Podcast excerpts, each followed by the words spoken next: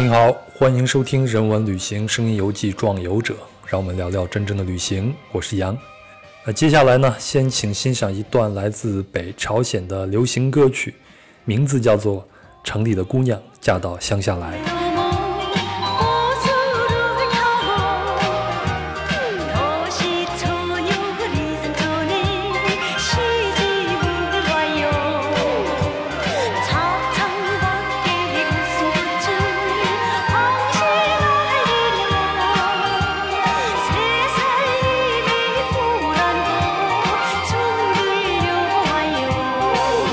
这首歌呢，我看了 MTV 啊，因为不懂朝鲜语嘛，所以就只能根据画面来判断内容了。啊，就是讲生活在城市的一个朝鲜女孩啊，光荣的嫁给了一个生活在乡村的朝鲜小伙子的故事。那 MTV 中的女孩很漂亮啊，大卷发，然后化着妆，穿一身西装裙，还有高跟鞋。但是整个 MTV 呢是浓浓的中国九十年代风。说真的，在做本期节目之前，我压根儿就不知道朝鲜还有这样的流行音乐，因为我们所能得到的朝鲜的信息是很少的，而且都是非常标签化的，啊，或者说是比较猎奇的，比如说是啊伟大领袖啊，还有李春基，就是那个咆哮式播报新闻的女主播，还有就是大型的团体操表演阿里郎，还有就是贫穷。嗯，还有就是对外国游客的监控啊，等等等等。我觉得啊，正是因为对外国旅行者有种种的监控和限制，所以外界看到的差不多都是一样的场景，啊，再加上猎奇的信息，所以呢，我在网络上看到的有关朝鲜的旅行见闻呢，同质化都很严重。我呢就一直想找到一位在朝鲜生活过的分享人，啊，从他个人的视角去描述一下生活在朝鲜。到底是一种什么样的感受？那本期的分享人桃子呢，就曾经在朝鲜首都平壤工作过很长时间。那在他的描述里呢，平壤是一个现代化的城市，那里有高楼大厦，也有百货商场，啊，有大超市，有酒吧和外国饭馆，也有保龄球馆和游泳馆，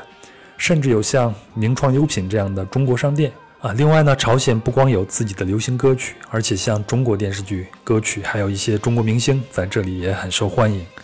那在平壤的街头呢，也有被默许的啊私营经济，也有地下的黑市啊偷偷的存在。那平壤的市民虽然收入不高，但他们依然会让自己生活的尽量开心幸福一点儿。而那里的女孩呢，相对来说啊，不能像中国女孩这样穿衣自由，但也会在有限的范围内。尽量去展示个人的审美。总之呢，听了桃子的讲述，就彻彻底底的打破了我对朝鲜的旧有的印象。我觉得我个人是要重新去认识平壤和朝鲜了。那这一期的内容非常的好，我百分之百推荐大家来听一听。但是啊，出于一些原因，那这期的节目我要做一个变声处理，听起来就像开了倍速啊，但并不影响您接收信息，希望您能够理解。好了，您准备好了吗？我们出发了。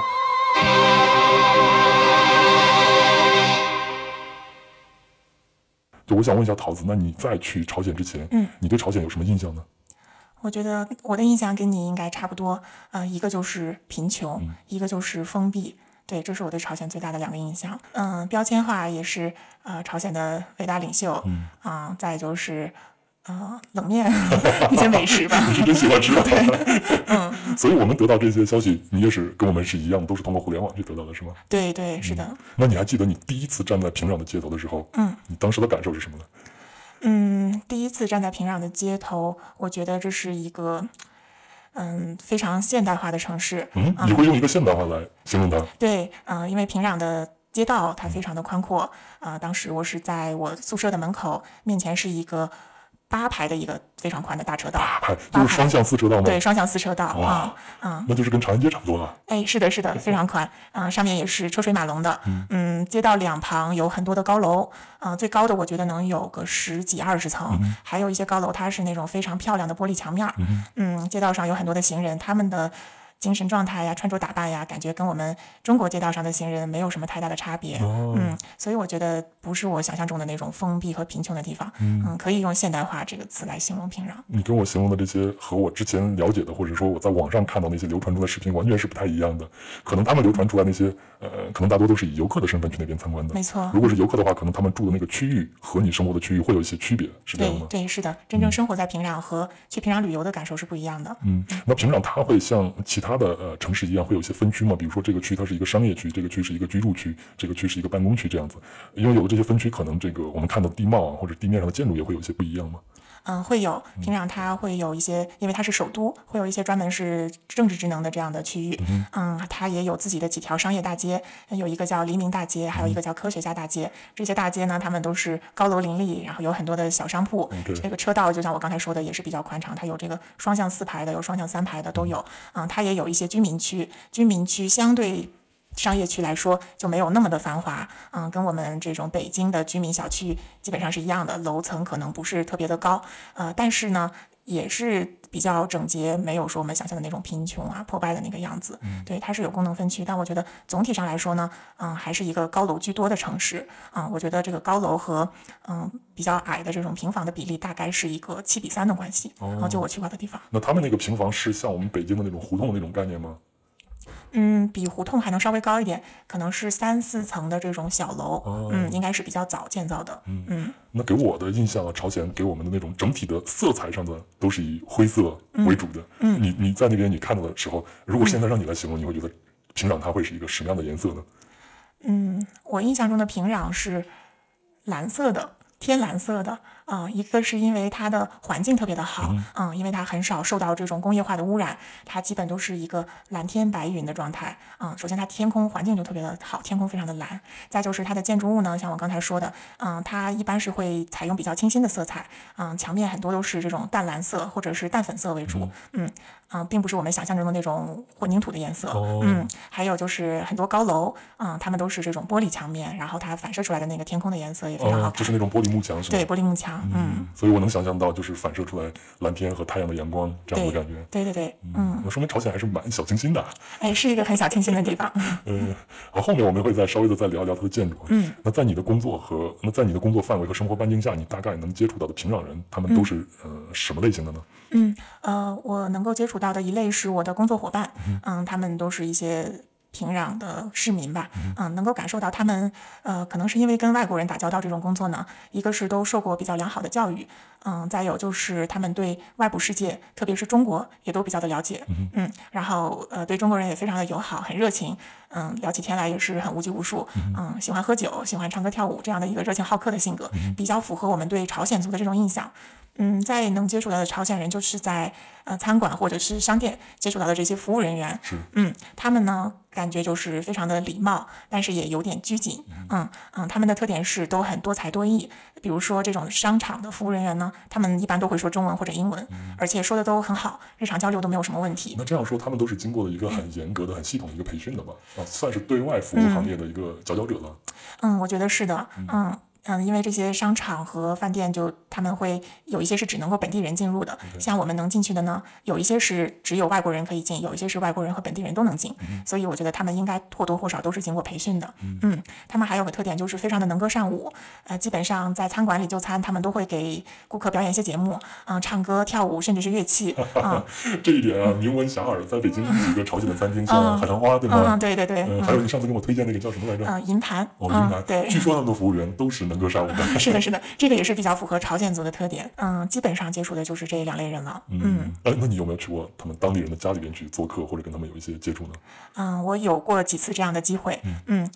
当地人的家里，嗯，我觉得他们总的来说呢都是比较干净舒适的，但是不同的家庭啊，他们的生活条件差别也是挺大的。嗯，我进过一个就是朝鲜比较老式的居民楼里，嗯，这种居民楼跟咱们北京的那些比较相对比较久远的小区比较相似，它大概楼层高就是五到六层这样。嗯，进去之后呢。呃，这个大概是有一层有两到三户啊、一户是住着一家人，嗯，他是走楼梯上下楼，嗯，没有感应灯，有电灯，嗯，但是电灯可能有的时候也不是很好用。像是我们八十年代那种老家属楼那种。对对对对，就是老家属楼的感觉。哎，他们会不会在门口放一个酱缸子去腌泡菜呢？我记得我在吉林生活的时候，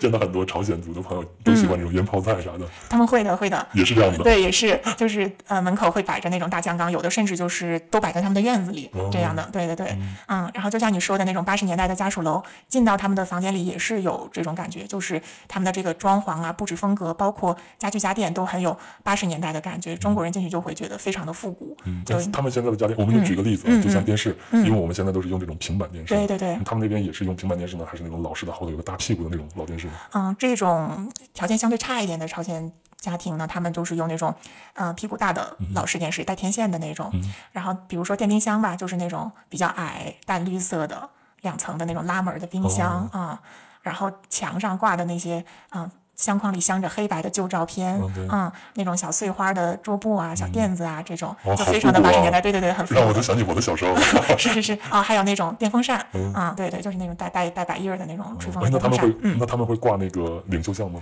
嗯，这个是每家每户都必须要挂的。嗯，对。然后他们跟我们比较差别比较大的地方，就是他们没有那种呃高高腿儿的餐桌或者餐椅，也没有床。在这种家庭里，他们都是在榻榻米上做比较主要的活动。嗯，吃饭的时候会摆一个小桌子，然后跪在那儿吃。嗯，然后睡觉的时候就在那儿直接铺上床和褥子、被和褥子。就好像东亚人都会有这样的生活习俗啊。对对对，是的，也可能是因为他们的户型相对比较小，像这类老居民楼里，他们基本上就是一个小客厅，作为这个起居啊、用餐啊、睡觉啊，都在这个客厅里，一个小厨房，一个小洗手间，基本一家就这么大。嗯，哎那他们家里边有电器，他们那边的供电情况怎么样呢？嗯，平壤的供电不像我们国内这么稳定，所以也会存在断电的情况。这个时候，这些电器就只能作为一种摆设，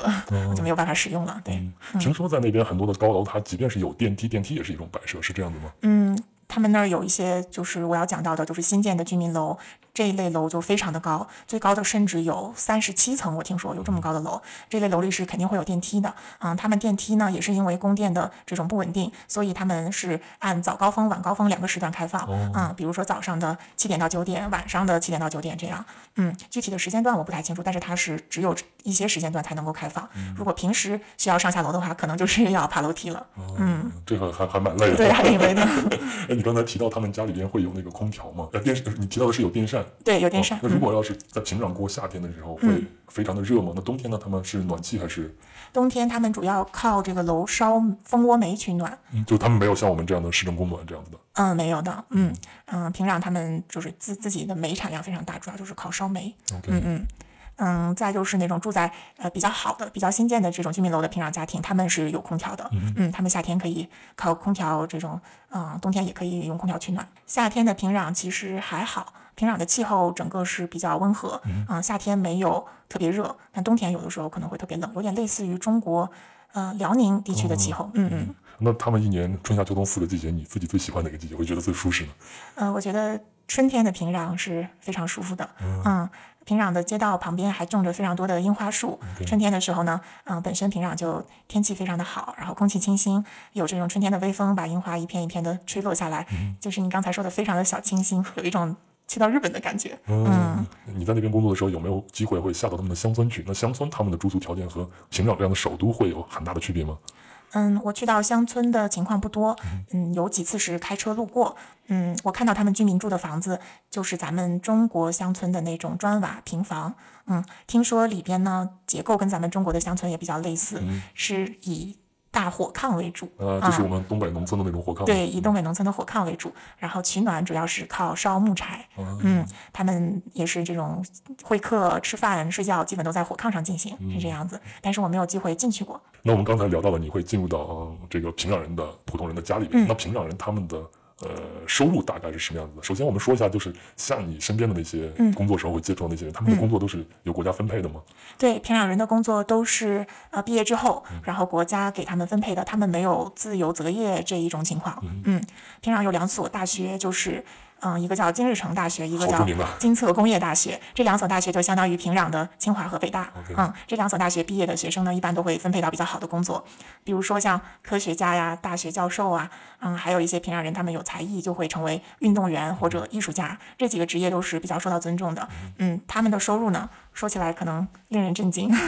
兑换成人民币也大概就几十元人民币一个月，一个月吗一个月，对，那朝鲜元和人民币它的兑换的比例大概是什么样的呢？大概一人民币等于一千朝鲜元，哦，那也就是说他们一个月能赚到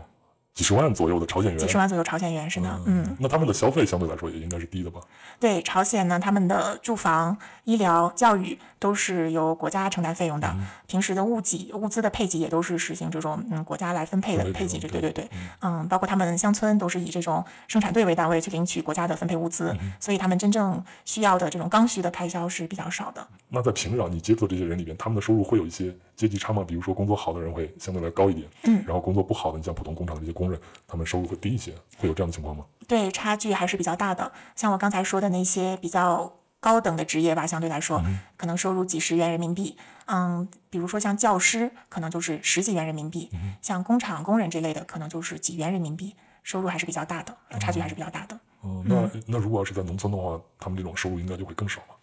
对农村我不太了解，但是应该是会比平壤少很多。呃，我看过一些就是关于朝鲜的纪录片啊，嗯有的时候你就会能在他们的那些零星的镜头里面看到平壤的街头还会存在一些私营经济，比如像嗯小摊小贩。对对，那这些小摊小贩，他们是国家政策允许的吗？嗯，看他们卖的是什么样的东西了。嗯，如果他们卖的是这种嗯、呃自产自销的农产品，比如说像蔬菜、水果、鸡蛋这些，这种私营经济形式是国家默许。嗯，比如我当时特别喜欢去居民区的一个啊、呃小摊上买鸡蛋，嗯，那是个老奶奶，她卖的鸡蛋呢就个头比较大，比较新鲜，也比较便宜啊、比如说当时可能是折合。零点七到零点八元人民币一个，但如果我要是去当地的这种超市买呢，可能就是一点二到一点三元人民币一个，要便宜很多。嗯，他一般就是会推着一个三轮车，上面放着一筐鸡蛋。我要去找他的时候呢，就得进到这个朝鲜当地的居民区里的一个，找到一个偏僻的角落，然后跟他进行这种货物的交易。嗯，所以老奶奶也是在要找一个偏僻的角落去。对啊对，是这样的。嗯，我想可能如果他在大街上卖这些东西，呃，被这种类似于朝鲜城管的人看到，应该是会有一些措施，比如把他赶走啊之类的，因为毕竟还只是默许。嗯，那他是从农村过来，还是一个平壤市民呢？嗯，一般这种在平壤街上的这种摊贩呢，他们都是平壤市民，但是他们的货物呢，都是从平壤农村的农民那儿，嗯，进口进进过来的。就是进货呗，进货过来的下乡下收点东西，然后拿到城里边做一个二手倒卖。，对对，是的，是的，哎，那朝鲜它有户口制度吗？它有户口制度，嗯，而且他们的户口制度限制的非常严格，嗯、基本上城镇和农村，还有各个市、各个省，他们那儿叫道之间是不能够随便流通的，嗯，所以平壤户口的含金量是非常高的，在平壤你可以享受城市的各种优越条件，嗯，好像据说平壤市民他们获得物资的这个优先度也比其他地方的人要高很多，你看，我们去其他的这些城市里边啊，都会有一些街头的摊贩会去卖一些小吃呀、什么的，这其实是整个城市非常美丽的一个风景线了。我自己嗯是非常喜欢。是的平壤有吗？呃，平壤有这种街头的，它叫是呃卖小食品，有点类似于咱们报刊亭那样的小亭子，它里边会卖一些小吃啊、但这种亭子的性质是属于国营经济，嗯，对，它卖的小吃有我比较爱吃的有紫菜包饭卷儿，嗯，还有鸡蛋饼。嗯，它是摊一个鸡蛋，抹上那种韩式、朝鲜式的辣酱啊，卷成一个卷，这些都是我比较爱吃的。嗯，那还有其他的呃，在街上出现的这种摊贩吗？嗯，再有一种摊贩，他们就可以说叫做朝鲜的黑市。嗯，就是咱们有一个特别火爆的韩剧，去年叫《爱的迫降》。爱的迫降，哎，今天我看到消息说，《爱的迫降》的两个主演已经确认 啊谈恋爱了，从三月份开始的。是的，是的，嗯，那部剧我也是从头追到尾，看到这个消息也非常的震惊。那他们那里边在北朝鲜取景的一些镜嗯头是真的在那边取景，还是做出来的据说是在蒙古取景的。？OK，嗯，但它里边有一个镜头，就是嗯、呃孙艺珍她在里边扮演的女财阀，就乘着那个热气球还是滑翔伞的落到了朝鲜对，然后我就看了这么多。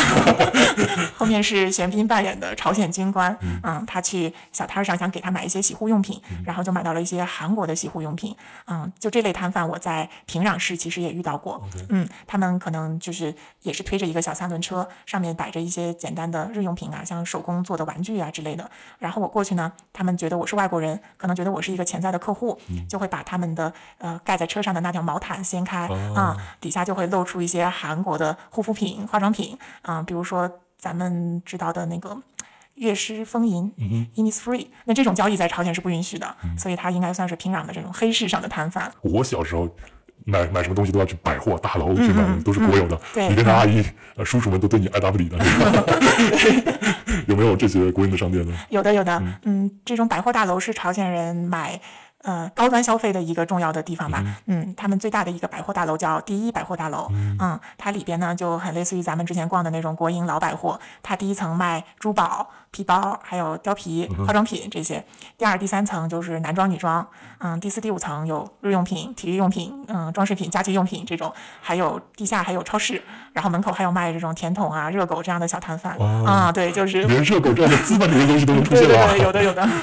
嗯，你们有时候也要去这里边去买东西是吗？对我们还是挺爱逛这种百货商场的。嗯一般的话，我们最喜欢逛的是第四、第五层，就是卖那些杂七杂八日用品的地方。它上面会有不只是平壤的产品，也有朝鲜其他地方嗯、呃进来的这种手工艺品或者特产品。嗯、我印象比较深刻的，它有动物标本，嗯，各种鸟啊，还有狗，还有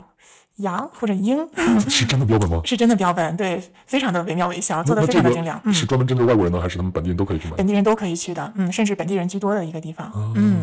还有他们用这种草或者竹子编的这种编织篮子呀，嗯，也是挺精美的手工艺品手工艺品，对对对，嗯，是我们比较喜欢逛的地方。嗯那他们的手工艺品还有其他的吗？或者说我们如果去逛这种百货大楼的话，嗯买一个手信啊，要带给自己的朋友什么的，嗯，会有什么特别有意思的东西吗？我们总不能去买一个标本吧？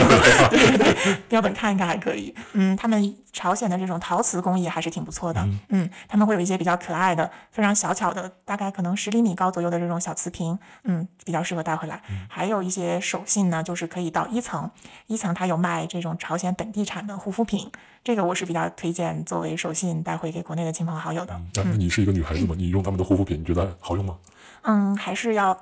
还是要分品牌。我觉得比较好用的哈，有一个是叫春日的香气，这个相当于朝鲜的百雀羚吧，是他们的一个国民度非常高，甚至被当成国礼送给外国领导人的一个品牌雪。花膏呗，对吧？但他们不只有雪花膏，他们这个有洗面奶、呃化妆水儿、乳液、日霜、晚霜、眼霜、精华液，什么都有一大套啊、还有各种功效的，就比如滋润的、美白的、抗老的，各个价位的都有。嗯，是一个非常完整的产品线。这个据说是没有任何添加，是纯草本的。嗯，我用着觉得。嗯，肤感还不错，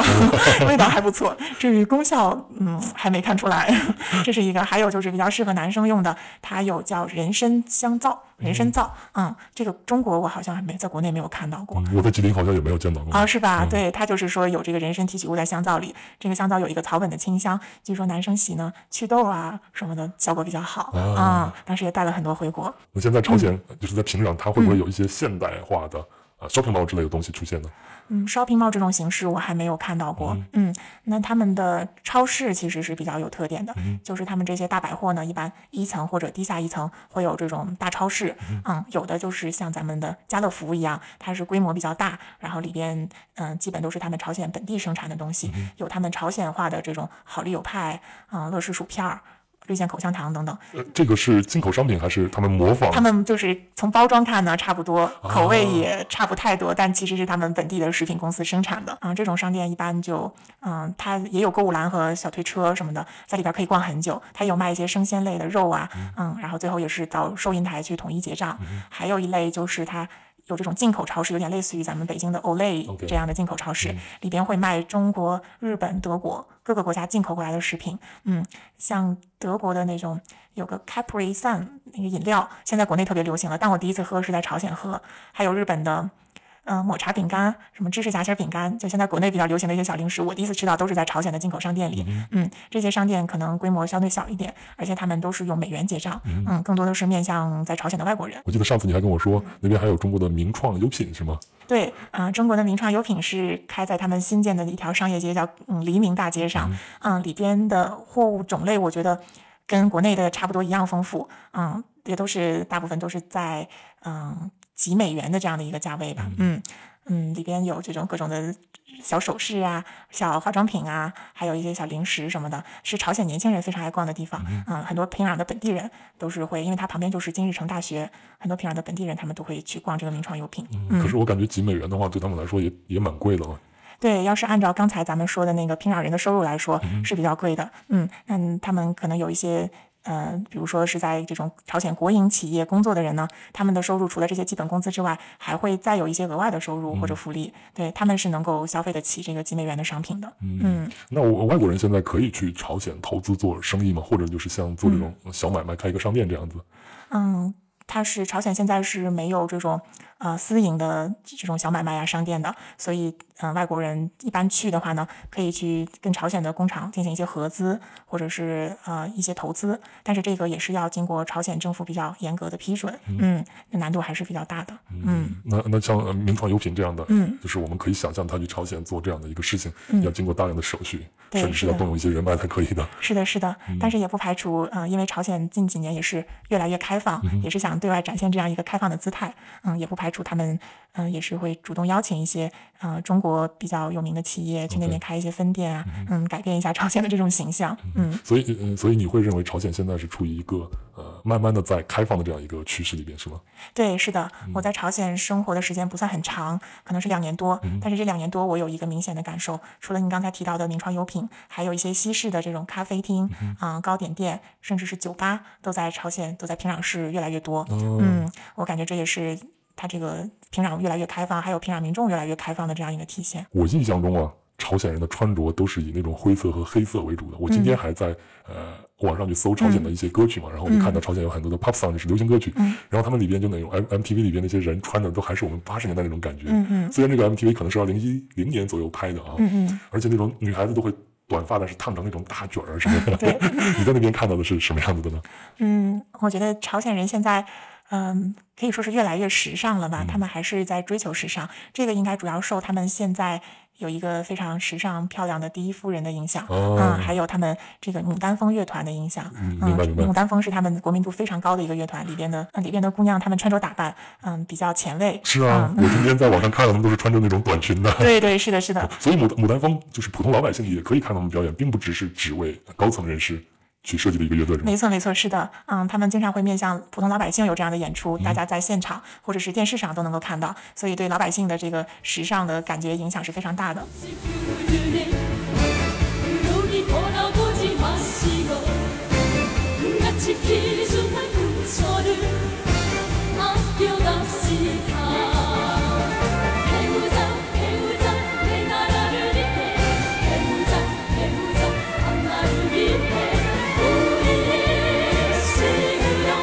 您刚才听的这首歌呢，就是牡丹峰乐团演唱的《学习吧》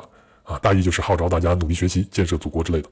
但是说真的啊，看他们穿着超短裙唱这首歌，还是有一点点违和感。男性、女性穿着风格还蛮有特点的。像男性呢，可能更多像你刚才说的，呃，以黑白灰为主，因为他们可能是呃风格以这种简洁、呃利落为主。嗯、他们一般上半身穿一个衬衫，夏天就是短袖衬衫，冬天可能是长袖衬衫配个外套，底下永远是长裤，一般都是黑色长裤，没有见到过平壤男子穿大裤衩的 短裤的，包括我们现在流行的那种什么自行车运动裤之类的，都都没有见过穿过。哦嗯，然后配的一般都是黑色皮鞋，啊，这样。简单来说，就是大家都是公家人，一定要穿的整齐一点。立马让我想起了八九十年代的时候，我的爸爸都是这样穿的。没错，没错，是的啊，还有这大金表和公文包啊，也是他们的标配。还有大金表啊，对，这个具体是不是金的不知道，但一定要闪，这要种感觉。黄澄澄的。对没错 没错。嗯，有的年轻人呢会戴个墨镜，嗯，感觉是这是比较时尚的表现了。嗯，年轻人他会去穿牛仔裤吗？牛仔裤没有见过朝鲜人穿，嗯，这是非常典型的一个资本主义的没一个代表物了，。是的，是的啊、之前是听说有一家牛仔裤把工厂设在了朝鲜，嗯，是为了把这个牛仔裤打上一个比较神秘化的标签，然后再拿到欧洲国家去卖、啊。但是现在这个工厂好像也不在了，对对，是没有见过平常人穿牛仔裤。女生的话呢，更相对前卫时尚一点，嗯，她们一般都是穿着五颜六色的套裙或者连衣裙，什么颜色都有。嗯，裙子的长短呢，最短可以到膝盖往上一点啊，据我观察啊，并不都是那种膝盖往下的比较中中长裙，对对对。然后嗯，平常女生都非常的爱美，你几乎在大街上见不到素面朝天的女生，全都要化妆全都要化妆，而且几乎见不到穿平底鞋的女生，全都穿着小高跟鞋。嗯，这是比较有特点的地方。嗯，她们的头发呢，像你刚才说的，有短发，有长发，嗯，基本上都会烫一烫。嗯，但几乎没有见过那种纯的披肩发啊，一般是如果长发的呢会盘起来，或者是扎一个马尾，或者一个半马尾，一个比较利落的样子。嗯，让我想起来小时候我的妈妈，嗯就八九十年代的时候，那个时候呃呃，就是女性们都流行去烫发嘛，对但是大家又没有那种现代的这种烫发棒，没错，都要嗯拿那个火钳子在火上稍微的烤一烤，嗯然后再把头发给稍微的卷一下，没错，没错。嗯我在我进过那个平壤的理发店，然后呢，当时我是陪一个男生一块儿去的，我是不想让平壤的理发店修改我的发型，但那个阿姨特别热情，就说：“哎，你要不要来烫个头发？”我说我一看，她就是拿那种。好像是铁的棒子呀，一个金属棒子烤一烤，加热以后加热以后要卷我的头发，我想还是算了吧，就被我婉拒了，没有尝试一下这种平壤式烫发。嗯哎，我前两年还在网上看一个消息嘛，说就是我们现在的最高领导人啊，朝嗯鲜现在最高领导人，就是要求所有的朝鲜的男性的发型都要统一嘛，有几种发型是不能留的，比如像长发啊什么的。嗯那这个消息是真的吗？这个消息我没有听说过，嗯但他们的发型确实相对都比较统一。嗯嗯、没有见到非常出格的那种发型。嗯，包括女生她再怎么烫发呢，她也不会把头发染成奇怪的颜色，特别是黄色啊这种颜色，大家都是黑色的头发。嗯嗯他们会带一些首饰或者是其他的装饰物去装装扮一下自己吗？嗯，给我印象比较深刻的就是朝鲜女生拎的包包。嗯，她们有的。嗯，能看出家境比较好的女生拎一些名牌包，真假就不太清楚啊。有的是比如说迪奥啊、LV 啊这种，嗯，一看就是名牌包。还有的女生呢，可能街头上走的家境相对不是那么富裕呢，但她们拎的包也是会模仿这种大牌的款式比如说爱马仕的 Birkin 啊，还有香奈儿的一些包啊，就是很难，就很容易看出她们其实也是在追逐这种国际的时尚，在她们的包包上面。再就是她们啊、呃盘发或者是嗯嗯夹住头发用的一些发卡，嗯。就是可能他们着装上相对的颜色比较统一一些，但是在这些小细节上能看出他们还是喜欢这种五颜六色呀，嗯，带点花呀，带点蝴蝶结呀，这种小装饰还是比较多的。嗯，就是在有限的范围之内，大家都还更愿意去表现自己的美感。没错，没错，嗯，这让我想起我在伊朗旅行的时候，你知道伊朗的女性都需要用头巾把自己给蒙起来，是的，是的，嗯但是很多伊朗的女孩子会把自己的头发上面梳一个好大的一个髻，好高的一个发髻，哦然后把那个头巾挂上去，这样整个脸部都露出来了。嗯，所有他们露在外面的地方，比如像手腕呀、脚腕呀，他们都会带一些首饰去展示自己的美感。哦，这个各国女生可能是共通的，像我们高中穿校服，然后我们女生就会特意把这个衣服领子呀或者球鞋呀 弄得漂亮一点，尽可能的打扮自己。嗯，哎，那你有没有因为穿着的问题啊，就会嗯跟当地的这些风俗产生一些冲突呢？嗯，一般我出门还是比较注意的，但有一点就因为我是披肩长发，像我刚才说的，朝鲜平壤女生基本没有这种披肩长发。有一次我和我朋友在街上走，嗯，当时披着头发，就有一位朝鲜呃女士。走上前来对我说：“你为什么披着头发呢？你怎么不把头发扎起来呢？”嗯，当时我有点惊慌，他这样跟我说，我觉得挺突然的，也不想跟他起冲突，我就赶紧转身想离他远一点，但他还是不依不饶的追上来说：“你为什么不把头发扎起来？”嗯，感觉这是一个小冲突吧。之后我出门就尽量开车，或者是把头发简单的扎一下哦，以免碰到这种情况。感觉这个女士可能是他们的风纪委员之类的这么一个角色。那朝鲜也有这种风纪委员，对对对，是的，嗯，也可能是一个好心的路人，只是为了提 只是醒你啊为了提。醒我。对对对，嗯，啊那我们说的这些都是平壤人嘛，他们算是城市里边的人。对，嗯嗯，那他们的乡村，你你就是你有见的几次经历，你会发现他们的外表、穿着打扮上会有很大的区别吗？嗯，平壤的乡村人，就我了解呢，就谈不上什么时尚了，他们的穿着可能就比较的朴素，比较简单，有点类似于我们嗯上世纪七十年代改革开放以前的那种中国民众的穿着，嗯，非常简单的长衣长裤这个样子，颜色也是你刚才说的黑白灰这样比较简单的颜色。哎，那平壤的公共交通系统是什么样子的？你们平常出行除了自己开车以外，会去坐一下他们的公共交通系统吗？嗯，平壤的公共交通系统包括电车，它有有轨电车和无轨电车，还有燃油的公交车，还有两条呃地铁线路。嗯，我们平时能够乘坐的就是地铁。嗯，地铁它是允许这个外国人乘坐的。嗯，我之前也坐过两次地铁。嗯，在平壤坐地铁跟在北京坐没有什么特别的差别，也是先买票，买完票之后要安检，它就是有一个手持的安检设备。拿到人身上扫一扫这种，然后就是进站、乘车、下车，没有什么差别。嗯，但是它可能比较有特点的几个地方，就是它一个是它非常的便宜，嗯，它坐一趟地铁呢只需要五个朝币，五个朝币就没有办法算人民币了，没有办法算成人民币，对，太少了。相当于是免费的对。嗯，再有一个是它特别的深，就是它好像是有一百多米这样的。据说当时是为了这种战备需要，所以才挖的这么深。我们当时坐一个大扶梯从进站口下到列车台，那个扶梯坐了有两分多钟。嗯，就非常的深，嗯，但是它中间为了怕你无聊呢，就会给你放一些朝鲜民歌呀，啊、哦这种的，就一路上可以听着歌曲下去。嗯，再就是地铁站的，嗯，设施相对比较陈旧，新旧程度有点类似于咱们北京的一号线，嗯，不是非常的新，但整个保护的很好，非常的整洁，嗯，然后它地铁站总是有引导员，一般都是美女。漂亮的姐姐，一方面也是刻意选拔的，为了这种平壤的对外形象；还有就是朝鲜姑娘本身就比较漂亮，有一句话说“男男北女”，就是南朝鲜的男生比较帅，女北朝鲜的女生比较漂亮。哎，那在朝鲜他们有这种街上有出租车吗？有出租车，也是近几年才出现的，这些都是政府从中国采购的，所以出租车的样子呢，跟咱们北京街头的可以说是一模一样。哦，也是这种黄色的。也是这种黄色的，或者是黄绿相间的。嗯，在平壤的时候，有的时候看见出租车就会觉得有点恍惚，但他们出租车是不对外国人营业的，哦基本都是给嗯平壤市民，嗯，价格也非常的贵，起步价据说是两美元。嗯，三公里以内三公里以外的话，每多一公里要加零点五美元。哦，嗯那对普通人来说真的是一笔巨款了。对，真的是一笔巨款，嗯所以他们街头经常有这种空跑的出租车。嗯，后来平壤市甚至对出租车实行了单双号的限制。嗯，因为反正是国家资产，空跑它也没有关系，对吧？对，是的，嗯，那还不如限制一下。对，还是限制一下好。那私家车呢？就像你身边的这些嗯呃平壤的朋友，他们会有拥有一些私家车吗？对他们基本都有私家车，这个私家车跟房子一样，也都不是自己买卖的，都是所在的单位分配的。嗯，他们很多都是从中国国内进口的品牌，像我们的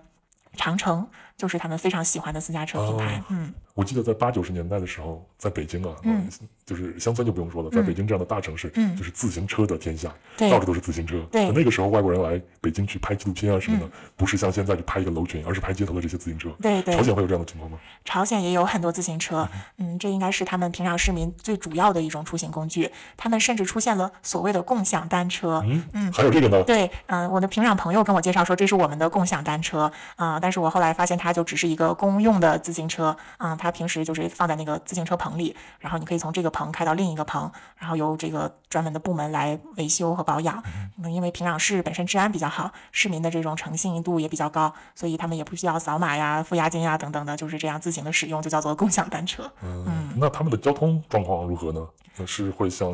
世界上其他那些大城市一样，非常的拥堵吗？嗯，平壤市的交通还是比较顺畅的。嗯，一个是因为刚才说的，它的街道非常的车道非常宽广。嗯，再有就是他们虽然车辆也在增多，但是并不像其他大城市那么多。哦嗯，像我就是在平壤练习的开车，之前在北京考的驾照，但是不嗯但是不敢上路。到了平壤之后，就自由的驾驶，觉得非常舒服。就可以大胆的开了。对对对，是的，嗯，而且平壤的刚才说了，他们市民都非常的遵守这种公共秩序嗯，他们的行人啊、车辆啊等等都很遵守交通规则，在片上开车也是比较舒服，嗯，但是有一点我不太习惯，就是在他们那儿开车白天也要开大灯，哦，嗯，对，这是他们领导人在北欧留学的时候跟那边学习的一个交通规则，没错没错，但是我觉得这种嗯这种方式是正确的，因为即便是在白天，有的时候大家如果你稍微的疲劳一下，你会注意不到对面的车，但是如果你开大灯的话，它会非常的呃对非常明显的。对对，是的，嗯，朝鲜有的时候也是会有雾天啊、雨天这样的情况，嗯，因为他们供电不是非常稳定，嗯，路灯可能不是非常的好用，这个时候开大灯就还是一个保障安全的方法，嗯，挺好的，这说明我们的最高领导人在留学的时候也是学了一些东西的嘛，没错，不光是学了打篮球。是的，嗯，哎，那我之前在网上看了一些帖子，会说朝鲜那些呃交通警有一些是非常漂亮的姑娘在那儿做着比较夸张的那种手势。嗯，你你能见到这样的情况吗？嗯，朝鲜现在街头的交警还是非常多，嗯，因为这个供电的原因，很多时候他们的红绿灯是不太好用的，对对，这个时候就需要交警来维持秩序，嗯，也是出于他们对于这个平壤市容市貌的考虑，会选一些比较漂亮的女交警，她们都穿着白色的制服套装，嗯，戴着这种白色的大檐儿的帽子，穿着高筒靴子，整个打扮也是非常精神利落，嗯，然后他们的手势也比较的夸张，嗯，有的时候我们有一个小玩笑，就是说。当他嗯用脸对着我们的时候呢，就意味着我们该停了。嗯，当他能够看到他的身体的曲线的时候呢，就意味着我们可以走了。嗯，他们平壤的女交警都很漂亮，但是也很高冷。就比如说我刚才说的那个开大灯，我就有的时候会忘记，忘记的时候就看着他冷着脸就会吹哨，非常大声的在吹我。嗯，然后他是提醒你是吗？就就就是在提醒我，对对对，就对他们又爱又恨吧。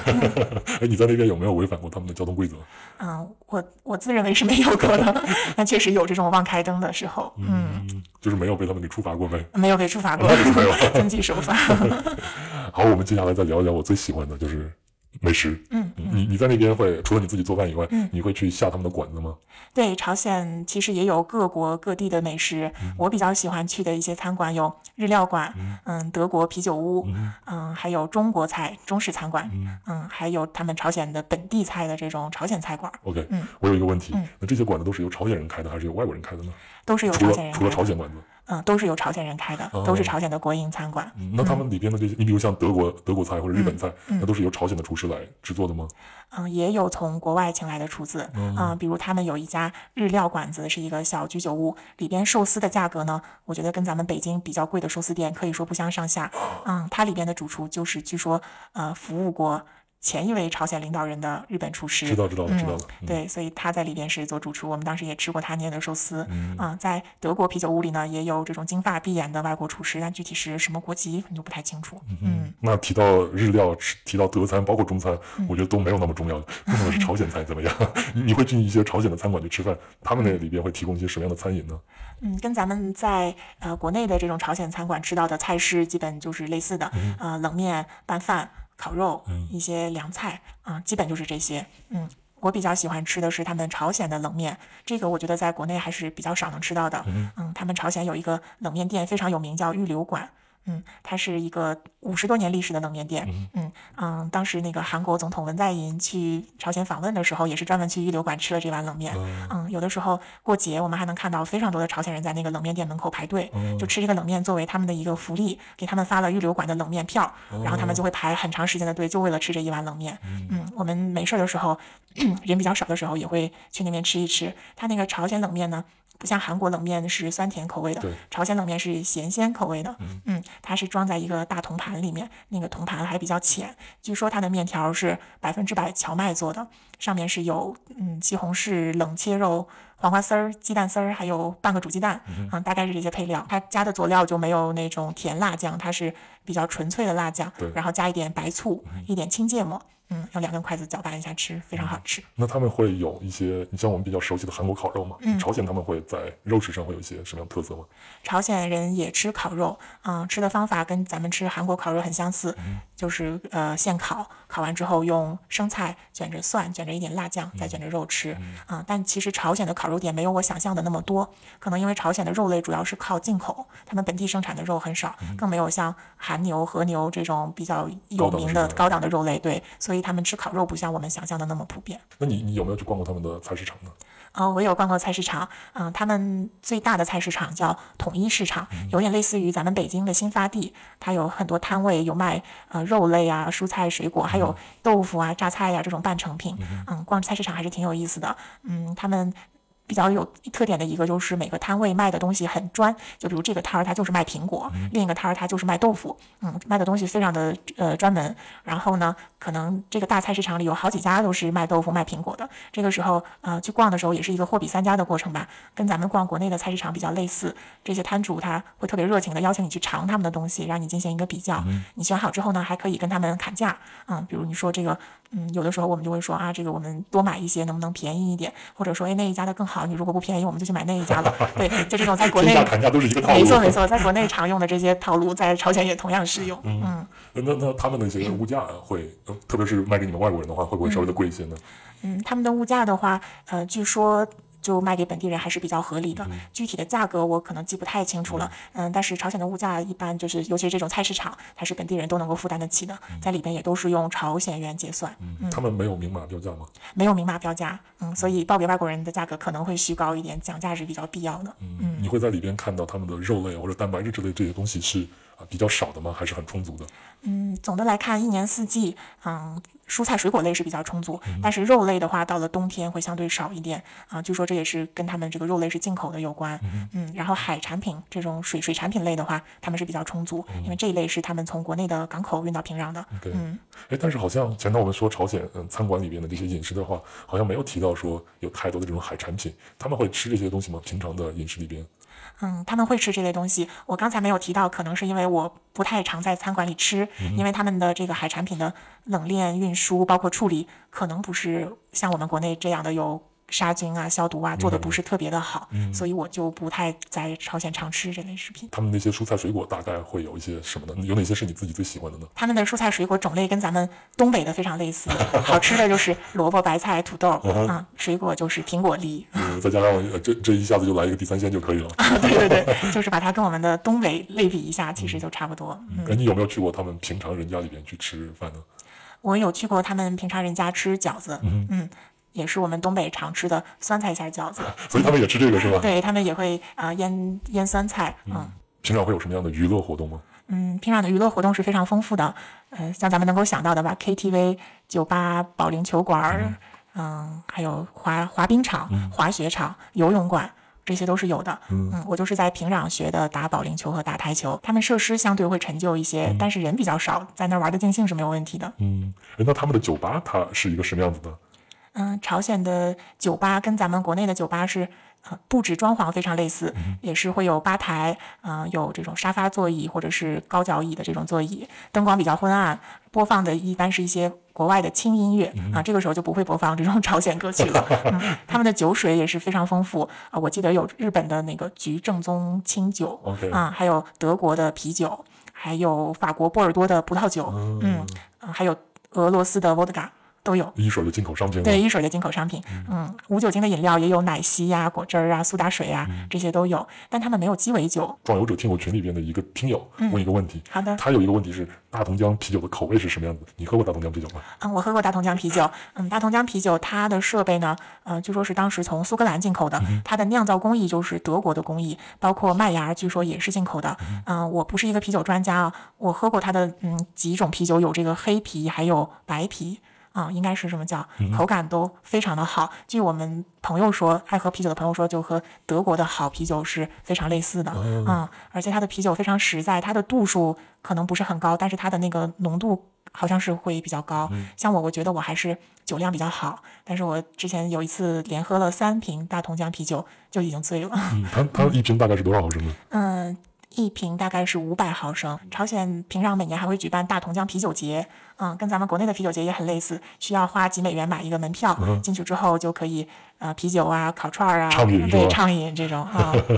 哎，前头我们聊到说音乐嘛，你在朝鲜的时候会听到他们的音乐吗？嗯，我听到的一般都是一些呃革命歌曲或者是民歌啊、因为他们一般都是从电视中听到的，他们电视频道比较少，有的时候实在没有什么可播了，就会播这种朝鲜歌曲。嗯我到现在还记得我小时候看过一个电影，叫做呃《卖花姑娘》。嗯嗯，我今天做这期节目就查一下资料，发现这个《卖花姑娘》的编剧是金日成，然后他的导演是金正日，然后他的演员也是朝鲜的功勋演员。嗯啊，所以那首《卖花姑娘》在我小时候还是非常的流行的那一首歌，所以我对朝鲜音乐一直是停留在这样的一个阶段。嗯但是今天我就查一下，原来在朝鲜原来还是有流行音乐，有 pop song。嗯，所以我就我们现在先听一首吧，这首歌叫做《女人如花》。好的。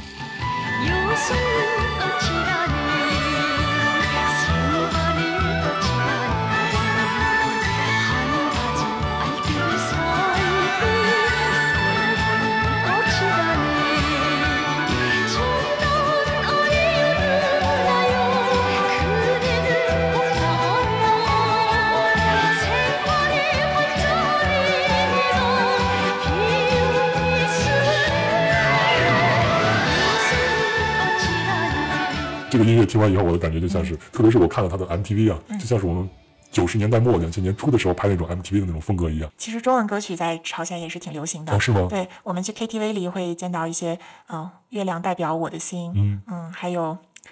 过火，包括时间煮雨这种比较相对比较新的中文歌曲，在朝鲜的 KTV 里都能见到。嗯，所以他们就是他们的呃，平常他们会用中文来演唱这首歌吗？对，是的，嗯。他们很多人，就像我刚才说的，包括服务人员或者是和外国人打交道的人，中文都很好。啊、我觉得既然 KTV 有这些歌曲，肯定是他们也会唱中文歌曲。哦，嗯，太棒了！呃我们的我们的文化终于有输出了。是的，是 你去过他们的游泳馆是吗？对我去过，我就比较好奇啊，那他们的游泳馆是属于男女分开的，还是大家在一起混泳的？嗯，他们游泳馆跟咱们没有区别，男女混在一块儿的。嗯嗯然后女生、男生都是穿着正常的泳衣，没有我们想象的长衣长袖特别保守的泳衣。嗯嗯，但是那种分体式的比基尼这样嗯，分体式的比基尼是没有见人穿过。OK，还是那种连体式的泳衣吗？对，还是连体式的。嗯女生一般穿背心带一个小裙子的那种连体式的泳衣。嗯嗯，那平壤他们，嗯，因为我自己以前是做体育的嘛，我知道就是朝鲜非常喜欢篮球这项运动。对啊，足球我就不用说了。嗯你你在那边会感觉到他们在街头或者是一些运动场地，他们会喜欢朝普通的平壤的市民会去喜欢这种体育运动吗？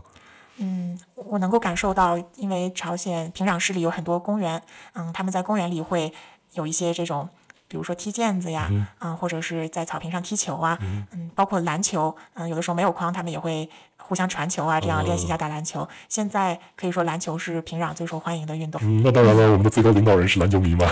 对对，和这个有很重要的关系。另外，排球啊、乒乓球呀、等等，在这种居民区或者是体育公园里，也能够看到他们在从事这些运动。在平壤会有电影院吗？啊、平壤有电影院，嗯，你们会去看电影，还是他对外国人也不开放呢？他对外国人是限制的。嗯，据说有的时候能进去，但是我没有进去过。里面播放的也都是朝鲜本地拍摄的电影。OK 嗯，题材一般就是革命题材，嗯，爱国主义教育片。爱国主义教育，对对对。嗯，那你会发现他们的普通的市民会有其他的渠道接触到外面的文艺作品吗？嗯，有的，比如他们的电视上会播放中国或者俄罗斯的电视剧，嗯，像我们非常熟悉的《潜伏》，嗯，就在他们的电视上播放。这也属于革命题材了。对，没错，嗯，还有他们的居民区附近是有这种叫做网络商务中心，啊、在这些地方呢，他们的居民可以带着 U 盘去下载中国、俄罗斯、印度这些国家的一些电视剧，嗯，他们平壤市民对中国的电视剧是非常喜欢的，包括一些中国的明星，像孙红雷、张国立、佟丽娅。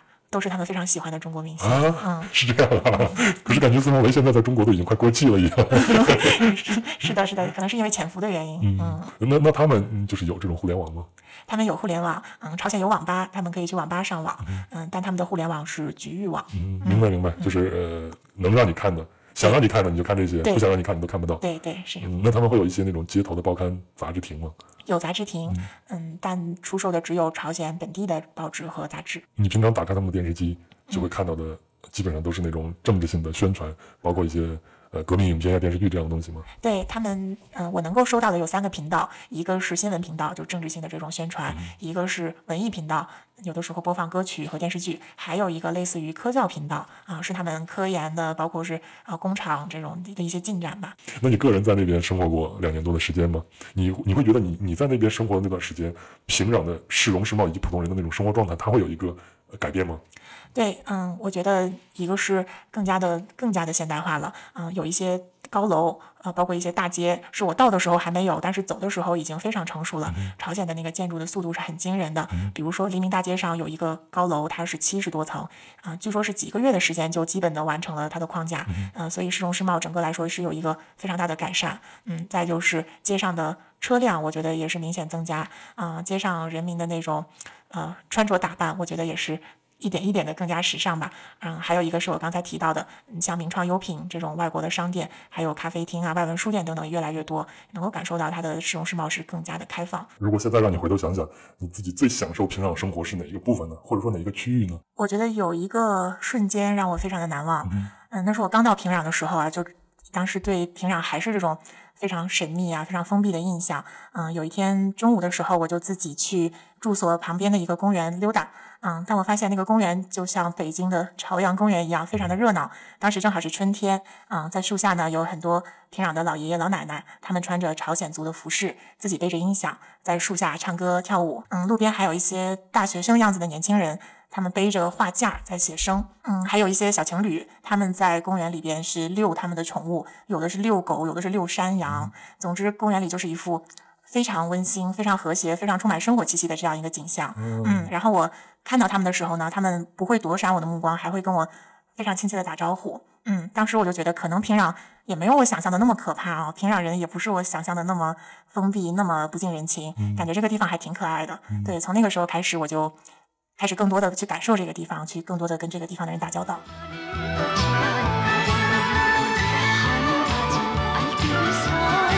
好了，以上就是本期的全部内容，非常感谢桃子的分享。那您是不是也和我一样，听完了桃子的叙述，对朝鲜和平壤有一个新的认识呢？其实啊，和桃子聊天后呢，也让我再次反思，有时候呢，只从单一渠道接收信息，一定会忽略事物的多元性。那就旅行来说也是如此，啊，一些标签啊，虽然可以让你很容易就对一个目的地产生直观印象，但以偏概全肯定会影响到你的旅行感受和内容输出。那在壮游者的分享里呢，我和分享人都会小心翼翼地避开一些非常标签式的说法，比如啊，哪儿哪儿的人都很穷啊，啊哪儿哪儿的人都很懒呀，等等等等，也会就某一个目的地用不同的视角去分享，尽量多元的啊，给到听友们更多的信息。就像我之前说的，我们的旅行呢，所看到的都是一个个的碎片，只有更多的人把这些碎片信息分享出来，拼到一起，才能够形成一个相对完整的拼图来。这也是我和壮游者这档节目想做的和坚持在做的事儿。谢谢您！如果您喜欢本期的节目，请分享给身边的朋友吧，也请在评论区里边给我留言，写下您的建议和感想，我会一一的回复。那壮游者的听友群呢也很有趣，这里有一群非常有意思的人，谈天说地，神游世界。如果您想啊进入到听友群，请微信添加“壮游者二零一八”，也就是“壮游者”拼音的全拼加上二零一八这四个数字，那他呢就会将您拉进群。那本期的节目呢还有一些提到的细节图片，也会在壮游者的公众号文章里边呈现，请您微信搜索并订阅“壮游者”就可以了。好了。啊！再次祝您二零二一年一切顺利，我们下期见。